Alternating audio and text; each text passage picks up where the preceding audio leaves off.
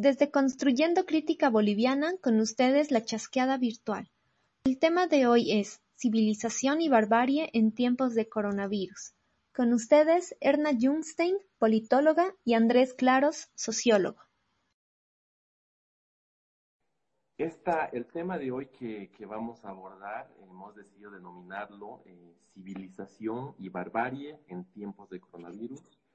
Un tema bastante polémico en cuanto al título, pero interesante en cuanto al análisis y a la reflexión que podamos hacer de él. Antes de dar el contexto en el cual surge este tema, eh, voy a leer una pequeña cita, si te parece. ¿Ya? Sí, el Internet fluye. Eh, está fluyendo, así que vamos a, voy a leer una pequeña cita de eh, un sacerdote católico español que defendía la guerra contra los indios, contra los indígenas. los chicos la, están compartiendo en, los comentarios. La cita va así. ¿Qué mayor beneficio y ventaja pudo acaecer a estos bárbaros que su, sumisión al imperio de quienes con prudencia, virtud y religión los han de convertir de bárbaros y apenas hombres en humanos civilizados, en cuanto pueden serlo, de criminales a virtuosos, de impíos y esclavos de los demonios en cristianos y adoradores del verdadero Dios dentro de la verdadera religión. Esta pequeña cita, bastante interesante, un cacho polémica, eh, nos da el, paso a, contextualizar de dónde sale este tema. ¿no? La gente se preguntará por qué vamos a debatir civilización y barbarie en tiempos de coronavirus. Como ustedes bien saben, eh, durante las últimas semanas, eh, la, presidenta, el gobierno nacional y gobiernos municipales han dictaminado diversas medidas. Una de ellas, la más radical, es la cuarentena parcial en un inicio y total durante esos últimos días. Todos estamos en una cuarentena eh, total, ¿no? No obstante, esta medida no ha sido acatada a cabalidad por todos los sectores, ya que algunos grupos ubicados, algunos grupos sociales ubicados sobre todo en periferias de las ciudades capitales, ciudades intermedias, comunidades y particularmente la ciudad del Alto han, han, deslegitimado esta medida. Han dicho, no, nosotros no vamos a acatar esta cuarentena. ¿Por qué? Razones económicas. Una comerciante eh, declaraba, muchos vivimos al día, no podemos darnos el lujo de entrar en cuarentena. Razones económicas. Razones políticas. Áñez, no utilizas el coronavirus para prorrogarte en el poder. El 3 de mayo te vas, decía otra, otro cartel de protesta en la ciudad del Alto, ¿no? Pero estas reacciones generaron más reacciones. ¿Y cuáles fueron esas, otras reacciones? Que la gente, los grupos que sí estaban acatando la cuarentena, mediante diferentes comentarios por redes sociales, comenzaron a atacar a estos grupos que no acataban la cuarentena a partir de ciertas categorizaciones etnocéntricas y culturales. Salvajes, bárbaros, ignorantes. ¿no? Entonces, era interesante cómo eh, la dicotomía docente y cultural se hacía presente una vez más dentro de nuestra historia como eh, boliviana, ¿no? dentro de nuestra sociedad. ¿no? Eh, bajo ese contexto, la cuestión que nos trae ahora a debatir civilización y barbarie en, tiempos de coronavirus tiene que ver con ese uso naturalizado de esas categorías, ese, esa carga racial que tienen esas categorías civilizado versus salvaje, bárbaro, ignorante, las cuales estaban siendo utilizadas por grupos civilizados que acataban la cuarentena, ¿no? Frente a los grupos salvajes, ignorantes que no la hacían. En ese sentido, podemos evidenciar que estas categorías se naturalizan en nuestros discursos, se han llegado a naturalizar tanto que están presentes en nuestros comentarios cotidianos en las redes sociales, que eso es muy fuerte. Y nos recuerdan que nuestra sociedad, eh, la boliviana, se encuentra entre esos márgenes de diferenciación entre los civilizados y los salvajes. Mm. ¿Qué opinas tú, Erna, de este contexto que le estamos dando al, tema de debate? Eh, bueno, hola a todos. Primero tenemos 35 personas. Gracias, chicos y chicas. Hay tantas opciones. Gracias por estar con nosotros en este momento. Gracias, Andrés, por introducirnos eh, de tan buena manera al tema, ¿no? O sea, ¿por qué estamos debatiendo qué es lo salvaje y qué es lo civilizado, ¿no? Quiero, digamos, añadir a lo que tú dices, ¿no? Entonces, Áñez decreta la cuarentena, que obviamente una gran parte de la población la cata, y sin embargo hay estos sectores que no la catan. Eh, he estado viendo un video que ustedes también han debido ver, que es el, el, ejemplo perfecto, que es el de este youtuber que yo recién me he enterado que se llama Youn y que lo han debido ver. Y es este chico que es del alto y que aparece en el video diciendo yo quiero ser voluntario, inyectenme el coronavirus, mi cuerpo lo va a hacer trizas porque yo soy del alto y como chuño, ¿no? Entonces sucede que mucha gente eh, empieza a reproducirlo de manera burlona y a decir, obviamente, que es un ignorante y que por eso el país está como está, ¿no? Eh, de igual manera, por ejemplo, aquí en el barrio del Temporal, en Cochabamba, eh, hay esta villa eh, sudamericana, no sé, la Villa Olímpica, no sé si han escuchado, y hace poquito, cuando la presidenta dijo que ahí se van a llevar a los enfermos de coronavirus, la gente se levanta y hacen una protesta, ¿no? Y se paran en las puertas diciendo que no van a permitir esto. Y así, digamos, podríamos poner una serie de ejemplos, ¿no? Por ejemplo, en el Alto estuvieron pegando unos carteles que decían, no te dejes engañar, el coronavirus es inventado por el imperio, ¿no? Y cosas así que son parte del pensamiento de algunas personas, ¿no? Eh, perdón, no sé si querías decir algo, pero aquí añado, añado una cosita, ¿no? Hacia la intención de esta nuestra conversación, debate que vamos a tener. No queremos nosotros entrar en decir si son buenas las medidas de Áñez o si esta gente eh, que protesta contra las medidas tiene razón o no en su actuar, sino que, no sé, Andrés, tú me vas a decir si, si estoy en lo correcto, pero lo que nosotros queremos aquí es eh, exponer por qué todo lo que nosotros hablamos y pensamos viene de algún lugar. Yo les voy a dar un pensamiento mío, en otro momento lo podemos debatir. Eh, yo no creo que existe libertad, ¿no? O sea, todo lo que es, es bien lindo creer que nosotros pensamos libremente por nuestra voluntad, en realidad considero que todos somos parte de un contexto social y siempre repetimos lo que nos han enseñado en el colegio, lo que hemos escuchado de nuestros padres, lo que nuestros amigos y nuestro barrio y nuestro círculo social dice. Entonces, ¿qué nos han estado diciendo durante tantos años para que nosotros podamos discutir sobre estas personas son salvajes y estas personas son civilizadas? Creo que por ahí va a ir nuestro debate. Sí, estoy, estoy de acuerdo contigo, Erna, ¿no? Eh, la idea es un poco eh, entender cómo estas categorizaciones eh, se naturalizan y las expresamos eh, cotidianamente sin entender el trasfondo histórico que tienen, ¿no? Y el peso que tienen. Es un peso bien fuerte que ha calado en lo más hondo de nuestros seres. Entonces, estoy totalmente de acuerdo contigo, querida Erna, que eh, eh, el hilo de esta, de esta conversación va a ser un poco eh, hacer una genealogía, un poco Foucaultiano, digamos, genealogía de, de, de, este de, de, esas dos categorizaciones que se enfrentan, ¿no? Civilizado versus salvaje. En ese marco en el que propones, yo, yo, yo, yo iría y pensaría que tendríamos que empezar a contar el contexto histórico bajo el cual se naturalizan estas, estas categorizaciones.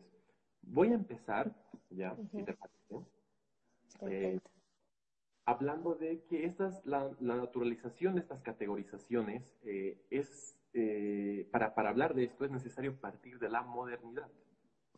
Siglo XV.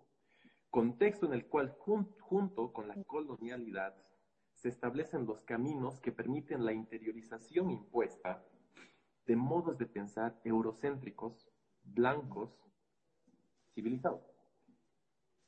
Es decir, los caminos de la modernidad van de la mano de la colonialidad. Eso hay que entender, eso tiene que estar bastante claro. Modernidad y colonialidad, desde mi perspectiva, van, y desde perspectiva de muchos autores, van, son uno solo, ¿no? Que posibilitan la expansión del conocimiento europeo y lo presentaron, presentaron, impusieron como un, un conocimiento único, verdadero, universal, civilizado, es decir, armonioso, verdaderamente humano, humano en este sentido renacentista, es un sentido eh, integral del ser humano, de las virtudes que tiene que ser el ser humano. De ese modo, en nuestras tierras particularmente, este conocimiento se presentó como la superación de lo bárbaro y lo salvaje.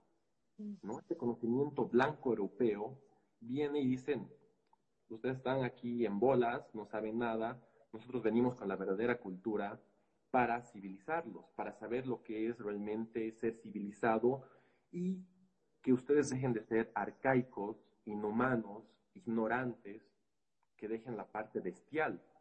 Y lo peor es que en ese proceso, los españoles, no solo españoles, los conquistadores que llegaron europeos a toda la parte de América, se dieron el lujo de clasificar las razas entre razas superiores y razas inferiores, a partir de un modelo ideal de un hombre blanco, de un hombre cristiano, de un hombre europeo, que formaba parte de una geopolítica que en ese momento se estaba construyendo, pero una geopolítica del conocimiento encubierta en abstracciones religiosas, católicas. Ese fue el principio, esa geopolítica del conocimiento que imponemos, encubierta en Dios, ustedes son impíos, como decía la cita, ustedes son pecadores, ustedes son esclavos de los demonios, ¿no? Y tienen que ser libres. Nosotros estamos aquí para liberar. Entonces, a partir de eso, se genera una división racial entre razas civilizadas y razas salvajes, de sentido colonial, ¿no? En la que esta perspectiva colonial no permite que, además de razas civilizadas, existan otro tipo de razas salvajes, arcaicas, en un mismo nivel de civilización, ya que estos pueblos son vistos como primitivos, ¿no?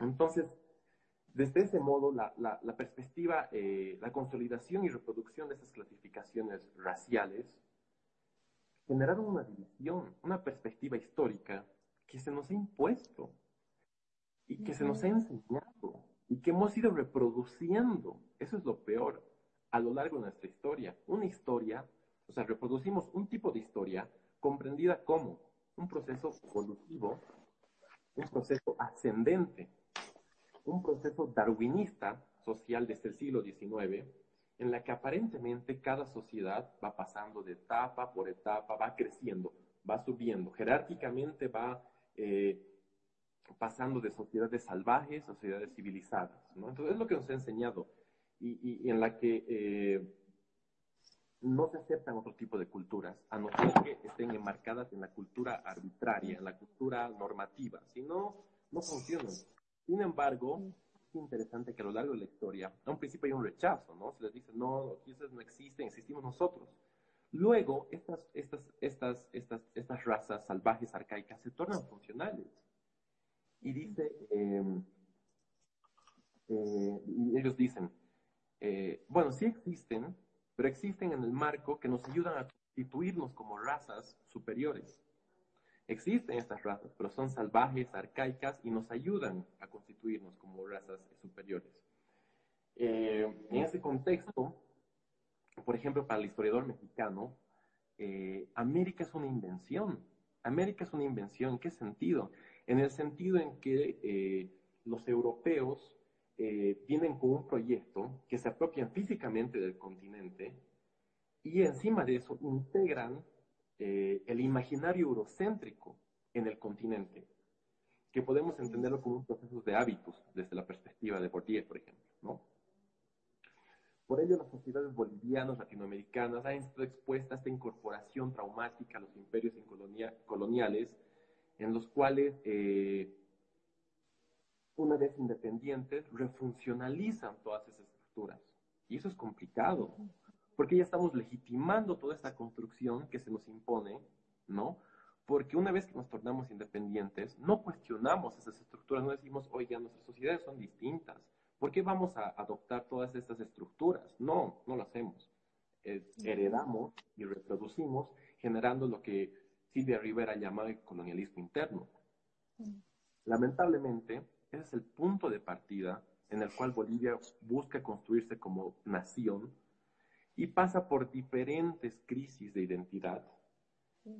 Una identidad que en la que todo el tiempo eh, sobresalía la racionalización civilizada en contra de lo salvaje, en contra de lo indígena, en contra de lo indio, para que se naturalicen esas, esas, esas perspectivas, ¿no? Eh, eh, más o menos mi perspectiva histórica va por ahí. Súper. Gracias, Andrés. Me ha notado varias de las cosas que has ido diciendo que justamente eh, me abren el camino para la posición que yo quiero exponer. Me gusta que al principio tú mencionas que tal vez nosotros ahorita estaríamos haciendo una genealogía y me gusta, es una palabra que suena así muy, no sé, eh, tal vez muy eh, intelectual, pero les explico aquí brevemente qué significa. Según Foucault, la historia es una historia de la lucha de los saberes, ¿no? Entonces tenemos una lucha de los saberes eruditos, que son estos saberes que vienen de la ilustración, blancos, europeos, etnocéntricos, como dices tú, y tenemos los saberes que son populares, que son los saberes de los subalternos, ¿no? Entonces, hay que ponernos a pensar que, como tú mencionas, ¿no? Tenemos un periodo de modernidad y de colonialidad donde lo europeo va a enfocarse en tres parámetros. Van a decir, bueno, nosotros somos superiores, si nos comparamos con, digamos, el Asia, a ellos no los conocemos, pero son un poco peligrosos porque han venido existiendo antes que nosotros. Ellos son los alternos y se van a enfocar hacia nosotros como los subalternos porque América Latina y África nunca han realmente representado para Europa un desafío, o sea, no, no han sido una amenaza, sino más bien una fuente de recursos. Entonces vale la pena ver que la modernidad y la colonialidad nos ve a América Latina y África como inferiores, ¿no?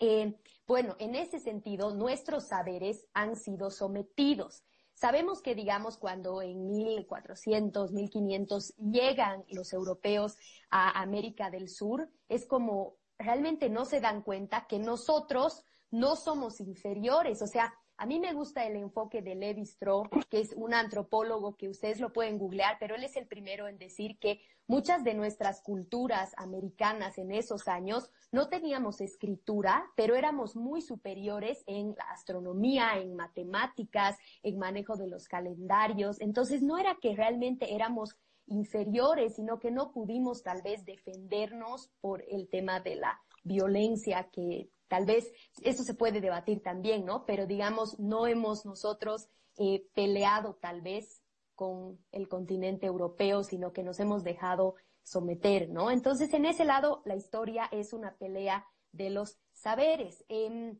me gusta que tú mencionas que, digamos, la colonia viene con la ley, con el arma en un lado, y por otro lado con la religión. Y tal vez la religión ha sido, eh, digamos, el arma que han utilizado para someternos de una manera más polite, eh, cuando, digamos, pensamos en los jesuitas, aunque también podemos ver que los valores de ilustración expuestos, digamos, en la iglesia también han sido bastante rudos cuando hablamos de las cruzadas o cuando hablamos de la Inquisición, ¿no? O sea, también los cristianos han ido y han dicho o te cristianizas o te mato, ¿no? Pero yo quisiera aquí, digamos, mencionarte que no solamente la ilustración se ha servido de la religión como un arma, sino que se ha servido muchísimo del saber científico, ¿no? Eh, ¿A qué me refiero con esto?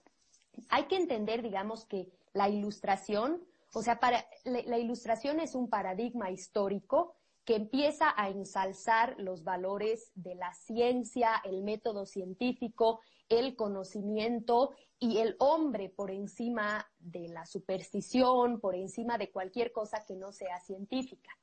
Eh, este paradigma surge después de la Edad Media, donde hay una época de mucha oscuridad, ¿no? Sabemos muchas plagas, muchas enfermedades, y después esto se supera y llega un periodo de ilustración donde aparecen muchos científicos, muchas de las teorías más revolucionarias han aparecido durante este periodo de la ilustración. Eh, entonces, pues se empieza a hablar de que este saber científico te da una fuerza, ¿no? O sea, si tú dices que tu argumento es científico, tienes un cierto poder de respaldo detrás de ti. Y suena bien, ¿no? O sea, parece bastante coherente decir, bueno, eh, ya no estoy yo aquí con, con, ningún tipo de mitologías, no estoy yo con supersticiones, eh, de que está lloviendo porque un dios ha llorado, sino que te estoy explicando que las nubes hacen este proceso, etcétera. Pero ¿qué sucede? El punto más crítico, digamos, de la ilustración expresada en un positivismo funcional, como tú lo dices. ¿Qué quiero decir con positivismo funcional? Positivismo es ser práctico al máximo nivel. O sea, si yo soy positivo, yo agarro y digo, eh, la ilustración es aplicar la ciencia al máximo en la sociedad, ¿no? Entonces, em, vamos a aplicarla para que todos sean funcionales al tipo de sociedad que yo quiero tener. Entonces, es lo que tú mismo decías, ¿no? De que, eh, por ejemplo, para que hayan cultos y sabios tienen que haber ignorantes para que hayan buenos tienen que haber malos. Ese es un enfoque funcional, sistemático. Y lo que hace la ilustración durante los inicios del siglo XX es llegar a los totalitarismos, ¿no? Quiero mencionar, digamos, que el Tercer Reich, o sea, e-, el nazismo, solo ha podido funcionar dentro de un enfoque perfecto de la ilustración, porque lo que hacía Hitler era decir, aquí voy a tener la biología perfecta en mi raza. O sea, siempre la ilustración tiene esta idea de una sociedad perfecta que no puede existir en la realidad. Entonces, este tipo agarra y dice, yo voy a matar a cualquiera que no sea de la raza perfecta. Y, ese es el inicio de la Segunda Guerra Mundial, ¿no? Entonces quiero que vean cómo la ilustración se tergiversa y se convierte en y convierte a los estados en totalitarios. ¿Qué sucede? Termina la Segunda Guerra Mundial y empieza, digamos, eh, a surgir en autores que son más posmodernos y que van a criticar el enfoque de homogeneizante y blanco y unicista de la ilustración para decir, oye, no hay un solo saber, son muchos saberes. Y ahí aparece, por ejemplo, el concepto de multiculturalismo que aparece en Canadá y después se lo ve en Estados Unidos, que empieza a decir, pucha, tal vez los indígenas tienen saberes interesantes, tal vez podemos hablar de minorías eh, homosexuales y así un montón, digamos, de minorías se empiezan a ser válidas dentro de este enfoque de lo multicultural como opuesto a lo unicultural de la ilustración. Pero ¿qué sucede? todo funciona relativamente bien hasta que el punto clave es em, el ataque a las Torres Gemelas en el 2001. Entonces, ¿qué sucede? La gente empieza a decir que este multiculturalismo, este enfoque de que hay que aceptar todas las creencias, le ha dado el poder a lo musulmán de poder atacarnos con sus valores fundamentalistas. Y entonces la gente se espanta y empieza a decir, nada de multiculturalismo, tenemos que volver a la rigidez de los valores europeos, que son valores eh, honestos, que son valores democráticos, donde la gente actúa con un sabe, ¿no? Que son, exacto, valores democráticos y que en realidad son mejores que cualquier otro valor, ¿no? Y la parte interesante es que eh, una vez que acontecen estos hechos eh, de terrorismo, Em, retornamos a los valores de la ilustración desde otro enfoque menos tajante, si quieren, que es el de lo políticamente correcto. Entonces ya no vamos a decir eh, nosotros que sabemos todo y tú eres ignorante, sino que vamos a ser como muy amigables en decirte que todos tenemos que llevarnos bien y para eso todos tenemos que ser democráticos y escuchar al otro. Entonces hay un hay una diferencia entre esa ilustración que te impone por la fuerza a una imposición más sutil que es la de lo políticamente correcto. Y con esto ya termino. Por eso tenemos eh, también algunas personas que, digamos, critican el video de este chico, digamos, que, se, que dice que quiere que le inyecten el coronavirus. Y digamos, es entendible que haya esa crítica porque hay una preocupación de que se desinforme a la gente, ¿no? Pero digamos, mucho se oye decir, yo critico este video, pero no por racista, sino porque ese chico nos está desinformando. Y es, es verdad, entiendo la preocupación de estas personas porque realmente nos está desinformando, pero solamente hacer notar que por detrás sí hay una predominancia de unas ideas que son europeas, que son etnocéntricas, ¿no? O sea, de superioridad e inferioridad, ¿no? Eh, eso creo que sería mi punto. Genial. Sí, estoy totalmente de acuerdo contigo, Erna. Creo que va por ahí el camino. Y volviendo al, al principio de lo que hablabas, yo, yo mencionaba que llegan, ¿no? En la modernidad y la colonialidad con una geopolítica del conocimiento abstraída en lo que es la religión. Y hasta ahí estaba jodido. Luego viene con la ilustración.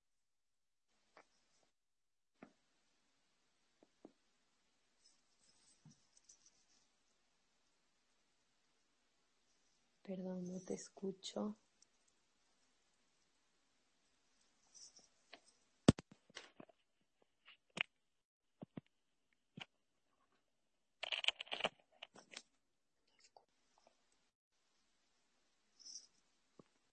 No escucho.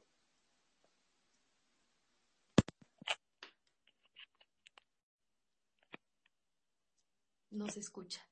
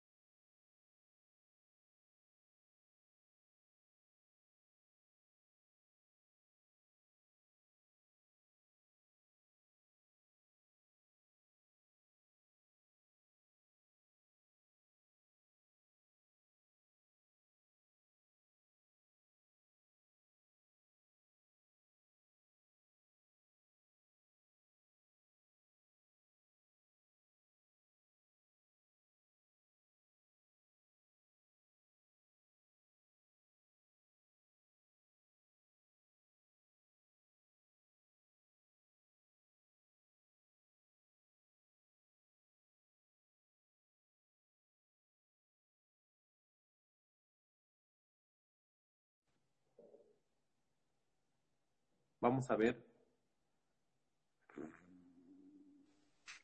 Hola, ¿ahora sí me escuchas? Ahora sí. Creo que volvió, ¿no? Volvió, pucha, perdón. No sé qué pasa. Chicos, no sé. Es como que, como que bien iba. Hola, hola, ¿están todos? Hemos vuelto nuevamente. Sí.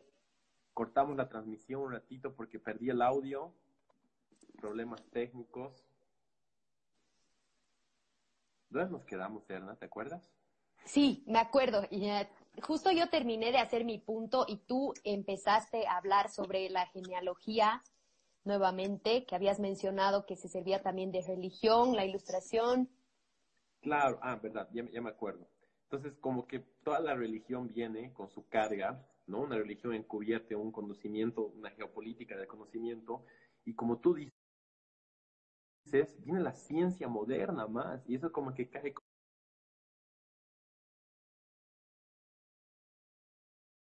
como que esto más para legitimar lo que es el que conoce y el que no conoce, el civilizado y el salvaje. Sin embargo, algo que tal vez, no sé si, si tú estás de acuerdo conmigo, el trasfondo de todo esto tiene que ver con eh, este, ser, este ser colonial que hemos heredado, este colonialismo interno, ¿no? Que ya contextualizándolo al coronavirus, al tema, al ejemplo del coronavirus, eh, podemos, eh, eh, este, lo que ha hecho este, este virus democrático, en cierto punto, es evidenciar que no somos una sociedad compacta, ¿no? Que somos una sociedad con sectores que han sido ignorados, que han sido vulnerados hace siglos, y cuya herida colonial sigue abierta, cuyos modos de pensar, sentir y actuar han sido, eh, no han sido tomados en cuenta por el Estado.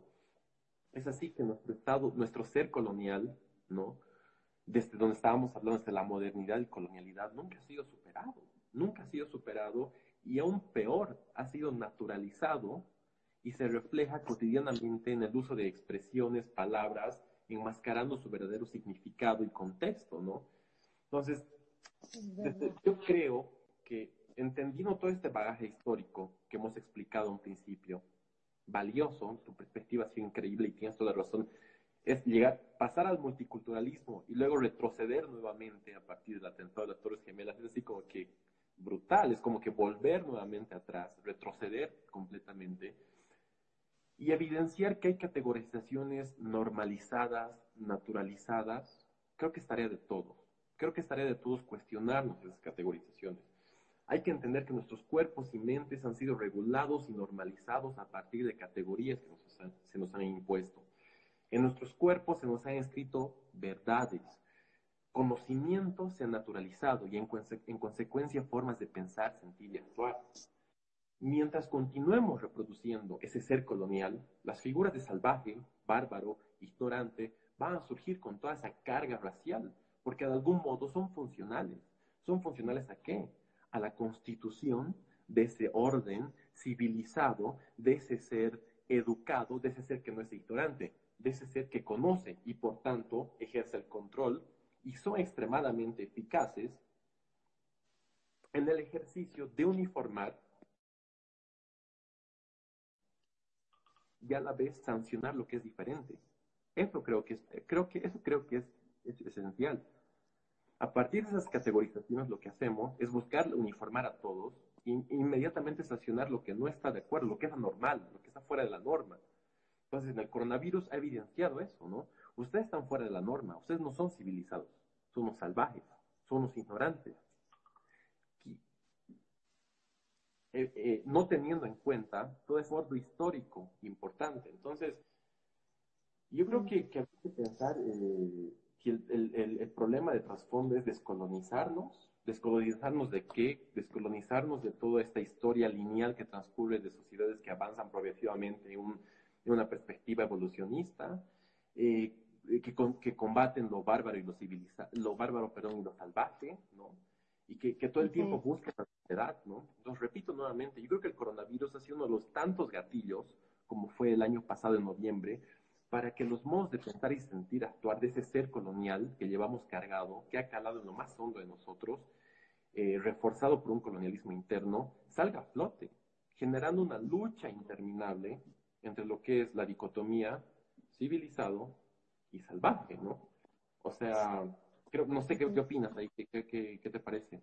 Sí, mira, eh, me has hecho recuerdo ahorita y, me gusta que lo hayas mencionado porque, no sé, me siento también un poco, tal vez hasta en la responsabilidad de mencionar un dato. Em, y de nuevo, ¿no? No por defender ninguna de las posiciones, pero no se puede olvidar que sí hay una, siempre lo menciono yo, pero sí hay una sobreposición una yuxtaposición de pirámides en nuestro país sigue existiendo, en la que siempre lo blanco ha estado en la cúspide de esta pirámide y lo indígena ha estado en la base de esta pirámide con menos oportunidades. O sea, hay una cuestión correlacional entre raza y economía en los que los que están en la pirámide tienen más recursos y los que están en la base tienen menos recursos y eh, sucede que son indígenas. Lo quiero mencionar también porque eh, Mire, yo, hice mi tesis justamente de la universidad en el tema de la educación. Y lo que descubrí es que hasta 1945 el indígena no estaba permitido eh, que estudie. O sea, estaba en la ley prohibido para los indígenas de las comunidades y de las haciendas que estudien. Entonces, solamente esto quisiera mencionarlo para cuando nosotros, personas que tenemos Instagram, eh, que tenemos más recursos, podemos, digamos, ver algo que nos parece no adecuado, como el video de este youtuber que se quiere inyectar el coronavirus. O sea, en vez de ser tan críticos y punzones de este es un ignorante, por eso estamos como estamos, mm, detenernos un ratito, ¿no? Porque ya te creo, puede ser que tal vez esta persona ha excedido en sus comentarios y que es obvio que no va a matar al virus porque coma chuño, pero digamos, ¿desde qué punto de superioridad, de beneficio, de privilegio social lo estás criticando? cuando es real que probablemente no ha podido estudiar como tú, ¿no? Simplemente eso para, para que nuestros comentarios como sociedad generen más beneficio que, que división, ¿no? Porque realmente criticar no sirve para nada. Eh, luego voy a añadir a esto, digamos, unas cositas más sobre el empoderamiento que necesitamos como ciudadanos en esta época del coronavirus, pero quería decir ese, ese comentario. Genial. A ver, Erna, yo te, voy a proponer algo ahora. Eh, habiendo eh, repasado históricamente, habiendo hecho esta pequeña genealogía de, la, naturalización de lo que ha sido civilizado versus bárbaro salvaje a lo largo de la historia, se me ocurre que podríamos pensar en entrar en el juego. Entremos en el juego de lo civilizado y bárbaro tal como se lo concibe actualmente. ¿Ya? ¿En qué sentido? Eh, como sabemos, el gobierno ha tomado 10 decisiones, ha tomado diferentes acciones comprendidas como regulaciones institucionalizadas para que eh, los sujetos que no están acatando eh, la cuarentena sean sujetos disciplinados y también el gobierno de alguna manera ha tomado control sobre la vida y la muerte de los bolivianos, ¿no? O sea, esta, noción de biopolítica y biopoder de Foucault, donde las regulaciones del gobierno se, se, trans, se transforman, se traducen en la administración de la vida. O sea, el gobierno de alguna manera llegó a un punto de que administra nuestra vida, ¿ya? Mm. A partir de eso ha generado ciertos discursos violentos, ciertos discursos eh, amenazantes, ¿no? Justamente sobre estas, estos pueblos y estas sociedades eh, eh, indígenas populares de la ciudad del Alto, ciudades intermedias, como a, favor de qué? Eh, de que unos muchos vivan y unos pocos mueran. Todo por administrar, todo por regular lo que sería en este caso, en el caso del coronavirus, la vida, digamos. Entonces, salvar vidas a partir de estas regulaciones radicales o de estas amenazas violentas seguidas de, de, más amenazas y más medidas eh, que está ejerciendo el gobierno sobre la vida, podría ser considerado civilizado, ¿no? Dentro del mismo juego. O sea, mm. aceptamos que estas, categorías son naturalizadas y las interiorizamos. O sea, ¿están concientizando realmente? O sea, ¿están siendo civilizados realmente? O sea, esas acciones violentas bajo la normatividad y el orden social se representan como civilizadas, ¿no? Porque están, están velando por el bien, la integridad de la sociedad, ¿no? Para que no se contagien, pero en la práctica no serían salvajes entonces, esa es una pregunta bastante complicada, ¿no? Para ver si este Estado se está tornando o no totalitario, no sé, o qué puede pasar a futuro.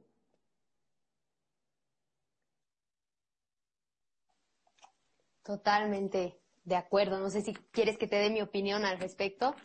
Se me, está... me gustaría. mira, a mí esa posición me dejó muy pensativa cuando charlamos con Andrés antes de la presentación porque yo no la había, realmente no me había puesto a pensar en eso y es totalmente verdadero. O sea, una de las características, bueno, obviamente se utilizan atributos para describir lo que es bárbaro y salvaje, ¿no? Y uno de ellos, el principal, es el uso de la fuerza, de la brutalidad, ¿no? Entonces, supuestamente la gente salvaje cuando utiliza medidas brutas de fuerza, ¿no? Como eh, muchos pueden decir, ay, pero esta gente que no acata las medidas de la cuarentena ha apedreado el auto de la policía, incluso han apedreado una, una ambulancia, son unos salvajes. Es entendible, no lo juzgo, pero realmente para mí es impresionante cómo pueden pedir nuestras autoridades en este momento y no los juzgo porque es un momento muy difícil, ¿no? Y estando en esa posición, wow, no quiero ni imaginarme, pero digamos, es, es, es, bien para mí irónico pedir la comprensión y el apoyo de un sector con violencia, ¿no? O sea, quieres que te respondan con amabilidad, pero tú los tratas con violencia. O sea, eh, cuando digamos el ministro Murillo todo el tiempo quiere encarcelar a la gente, yo veo ahí mucha brutalidad, mucho salvajismo, ¿no? O sea, ahorita, ahorita mismo, digamos, en, en mi plazuela, todo el tiempo con altavoces nos están asustando, ¿no? De que no pueden salir o los vamos a encarcelar, ocho horas de cárcel y mil pesos de multa. Es una locura, pucha, y si quiero salir a mi calle a tomar sol, O sea, nos tratan como a ignorantes a todos, ¿no? Porque justamente yo estaba leyendo que la medida más apropiada para poder eh, controlar el coronavirus no es la cuarentena impuesta que tenemos ahorita, sino el distanciamiento social. ¿Qué quiere decir? Han intentado en China esta cuarentena impuesta, por ejemplo, en Wuhan, y lo que ha hecho la gente es escaparse lo antes posible. Cuando han dicho va a haber una cuarentena obligatoria, que ustedes no pueden trabajar, la gente se ha escapado, se han tomado trenes, o sea, y en ese momento han subido las medidas, lo cual implica que, por ejemplo, acá cuando se levante la cuarentena, la gente como desquiciada va a ir a todas partes y va a hacer todo lo que no está pudiendo hacer, ¿no? Entonces, la mejor medida en realidad es el distanciamiento social, o sea, que yo, aunque pueda salir, vaya con mi barbijo, cumpla las medidas, ¿no?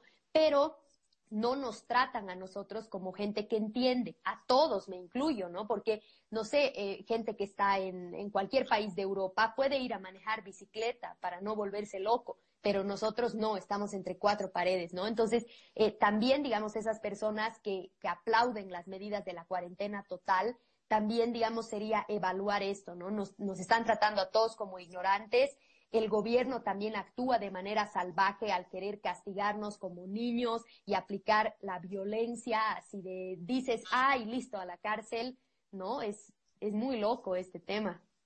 Exactamente. Perdón que te interrumpa, Edna. Ahí entra un poco la contradicción, ¿no? La contradicción de esas categorías naturalizadas que se expresan contra eh, pobladores indígenas populares pero dentro de la normatividad son aceptadas, digamos, ¿no? Eso, es lo, contradictorio, digamos. Exacto. Eh, y bueno, otra, otra cosa más que yo quisiera añadir, ya para ir cerrando, porque creo que estamos casi a tiempo. Eh, bueno, hay un autor que a mí me gusta mucho que se llama eh, Yoa, ¿cómo es? Yuval Noah Harari, es, es un autor israelita que es muy científico y también es filósofo. Y justo el otro día yo estaba leyendo un artículo de él que decía que uno de los grandes riesgos que estamos viviendo con el tema del coronavirus es justamente el retorno a los estados totalitarios, ¿no? A mí me parece un poco preocupante. ¿Por qué? Porque digamos el gobierno, debido a que estamos en una crisis, puede tomar unas medidas de emergencia. Por ejemplo, meter a quien sea a la cárcel. ¿Ya? Está bien, es entendible, hay una crisis, es terrible, nuestra vida está de por medio. Pero ¿qué sucede? Que luego no existen parámetros exactos para determinar cuándo es el fin de esa crisis, porque resulta que, digamos, levantan la cuarentena y dentro de dos días podemos tener un nuevo brote de infectados. Entonces el gobierno puede prolongar esta medida de meter a la cárcel a quien quiera por cuanto tiempo quiera, mientras maneje bien a los medios de comunicación y nos siga transmitiendo el mensaje de que estamos en una crisis. Entonces lo delicado es eso, ¿no? Él decía, o sea, nuestro país no es el único, ¿no? Eh, entonces este autor nos dice, lo que hay que ver ahorita es una pugna entre la totalidad, totalidad, tota, ¿cómo se dice? La totalización del Estado, el Estado totalitario, perdón, se me ha chipado la lengua, eh, pero el Estado totalitario o el empoderamiento del ciudadano, ¿no? Y pienso que ahorita lo que nosotros tenemos que pensar es cómo ayudamos a empoderarnos. O sea, si consideramos que una persona es ignorante en el tema, ¿cómo hacemos más bien para ayudarle a que ignore menos, ¿no? En vez de ponernos en esa posición de superioridad, más bien tenemos que ayudar a educarnos entre todos sobre las medidas que tenemos que tomar frente al coronavirus y también no permitir en lo posible que, que sigan pues estas medidas de parte del Estado que, que sí son violentas, ¿no? Sí, la estamos en una situación compleja porque gran parte de la sociedad ha dejado de concebir al poder como un poder de represión para concebir poder naturalizado, como un poder que debe ser ejercido, pisado y tiene que oprimir sí o sí para, para controlar esto. Entonces, lamentablemente, la represión ha pasado a un segundo plano, en el que el poder está justificado y legitimado. No vamos, castiguen a esas personas, metan a de esas personas y si tienen que estar así, eh, haciéndolo, háganlo. Y hay una parte de la sociedad que ha neutralizado eso y lo asimila y lo contextualiza, ¿no? Y, es para su discurso, ¿no? Pero, pero va por ahí, va por ahí, querida Estamos en la misma sintonía. Eh, Así es. Gracias por todo. Creo que. Creo que podríamos responder algunas preguntas, ¿te parece? Para, para cerrar y luego cerramos con unas conclusiones. Los chicos me han dado aquí eh, para, leer las preguntas. A ver, y hasta ahora no puedo decir totalización. ¿Cómo? Yo tampoco puedo. Totalitario, lo dejemos. Ya, esto. A ver, mm, Nati Aparicio dice, sería bueno también la transmisión sobre la necesidad de, descolonizar el sistema educativo y un análisis de la crítica a la ley Abelino Siñani. ¿Qué dices de, esa, de ese comentario? Es un comentario más que pregunta, ¿no? Sí, hola Nati, Nati es mi amiga, yo creo que la vamos a estar viendo aquí en alguno de los de las charlas o debates. Eh, me parece una excelente idea. Sí, necesitamos descolonizarnos en, todo, ¿no? En la ley de educación también. Claro. Ah, yo, yo, diría, Nati, ¿sabes que Nati, el problema aquí es también pensar en una estructura más allá. Entonces,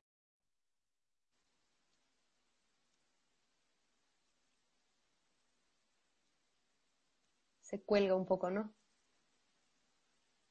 Sí, yo tampoco.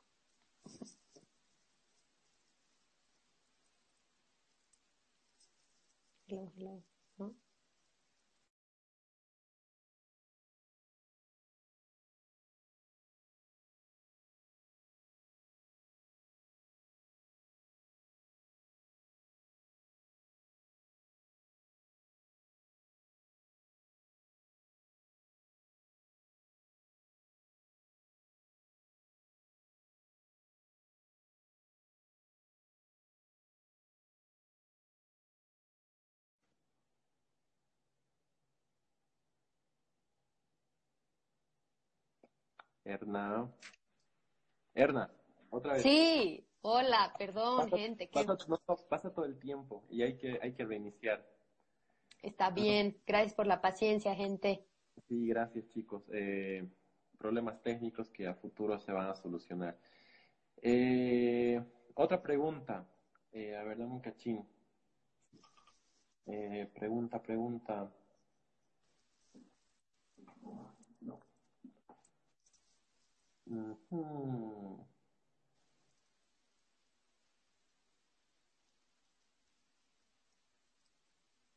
Bueno, solo hay comentarios, te cuento, no tengo más preguntas. Tengo un comentario de, de Balcázar Jairo que dice interesante el punto sobre la diferencia de clases y el aporte sobre la alfabetización de las comunidades indígenas. Ni nos muestra una calidad de país, Balcázar Jairo comenta eso.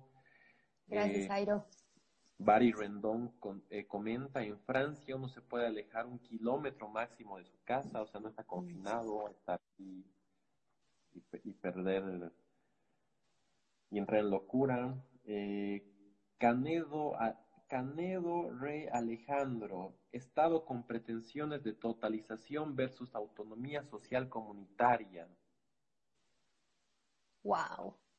Eh, como que es una, un, futuro tema de debate, yo creo, para, para, para retomarlo. Eh, creo que no hay más preguntas, querida Erna. Son, son comentarios. Eh, son comentarios, la verdad. Yami Ross, Yami Ross dice, pero justamente por el comportamiento y comportamiento social, consideran que respetaría las medidas de distanciamiento social en nuestro país. Pucha, y a mí ese es un buen, ese es un buen punto, porque no hay el tiempo ahorita para ponernos a hacer talleres educativos de por qué el distanciamiento social es la mejor opción, ¿no? Por eso también es tan difícil, o sea, el gobierno está ejerciendo medidas que son extremo totalitarias, pero también uno dice, ¿y qué si no? ¿Vamos a dejar contagiarnos todos? O sea, por eso aquí decíamos así, no nos vamos a poner a, discutir si es bueno o malo, sino considerar, tienes razón en lo que dices. Lo que hemos hecho al final, y eso creo que tiene que quedar claro para los que nos han seguido desde el principio, ha sido como esta especie de mini genealogía de rastrear en qué momento se naturalizan estas categorizaciones de civilizado versus salvaje, versus educado versus ignorante, y sobre todo evidenciar que detrás de estas palabras que utilizamos coloquialmente hay un peso y una carga histórica, una carga racial muy fuerte contra nuestros pueblos indígenas, ¿no? Entonces creo que esa ha sido una de las tareas que hemos tenido hoy. Quisiera cerrar con, algo, con algún mensaje, alguna frase, querida Erna. Sí, a ver, solamente quisiera, siendo tal vez un poco repetitiva, eh, decir que lo importante es pensar que cualquier cosa que nosotros decimos viene de algún lugar. Entonces, tal vez pone, sobre todo los juicios que tenemos cuando algo nos gusta o no nos gusta o algo nos choca, tal vez pensar por qué nos choca, por qué nos gusta, ¿no? Y de igual manera, eh, siempre pensar que, o sea, no olvidar que vivimos en un país bien desigual, nadie lo puede negar, ¿no? El acceso a información, a Internet, a educación es diferenciado en nuestro país. Cuando las personas dicen algo o hacen algo, hay un motivo por detrás, ¿no? Eh, por ejemplo, vuelvo a la, tema del youtuber, porque es muy chistoso hacernos la burla, como digamos en noviembre nos hemos hecho la burla del Querren, eh, ahora nos hacemos la burla del chico este que dice inyectenme el coronavirus. Yo lo que quisiera eh, invitar es a mm, no ser tan críticos, no ser tan eh, digamos, no matar socialmente a estos sujetos, porque en todo caso hay una necesidad en nuestro pueblo de educarlos. Entonces, invitar más bien a que nos empoderemos, a que más bien transmitamos educación respecto del coronavirus en todos los ámbitos en los que podamos, ¿no? Justamente para empoderar al ciudadano y tal vez eh, disminuir o no estar tan de acuerdo con estas medidas violentas y totalitarias que puede tomar el Estado porque está muy preocupado, nadie lo juzga tampoco, es una, es una situación muy difícil, ¿no?